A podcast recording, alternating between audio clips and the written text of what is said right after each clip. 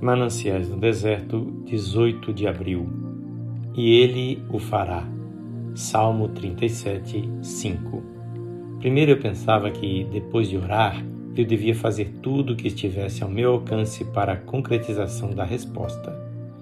Ele me ensinou um caminho melhor e mostrou-me que meu esforço próprio sempre atrapalhava a sua operação e que quando eu orava e cria definidamente nele para um determinado fim, ele queria que eu esperasse em espírito de louvor e só fizesse o que ele me mandasse. Parece uma coisa tão insegura, simplesmente ficar quieto e não fazer nada, senão confiar no Senhor. Às vezes, é tremenda a tentação de tomarmos a batalha em nossas próprias mãos.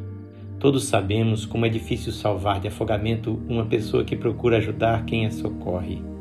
Assim também, nós impossibilitamos o Senhor de combater os nossos combates quando insistimos em procurar combatê-los nós mesmos. Não é que ele não queira, mas não pode. Nossa interferência impede a sua operação.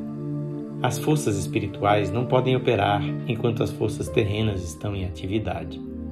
Deus precisa de tempo para responder a orações. Muitas vezes falhamos em dar oportunidade a Deus a este respeito. Leva tempo para Deus colorir uma rosa, leva tempo para Ele formar um carvalho, Leva tempo para Deus tornar em pão um trigal.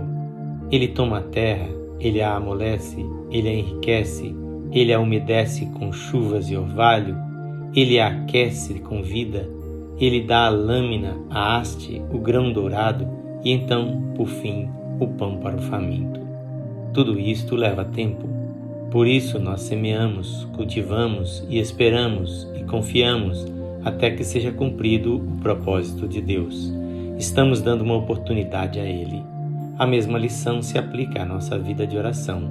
Deus precisa de tempo para responder à oração.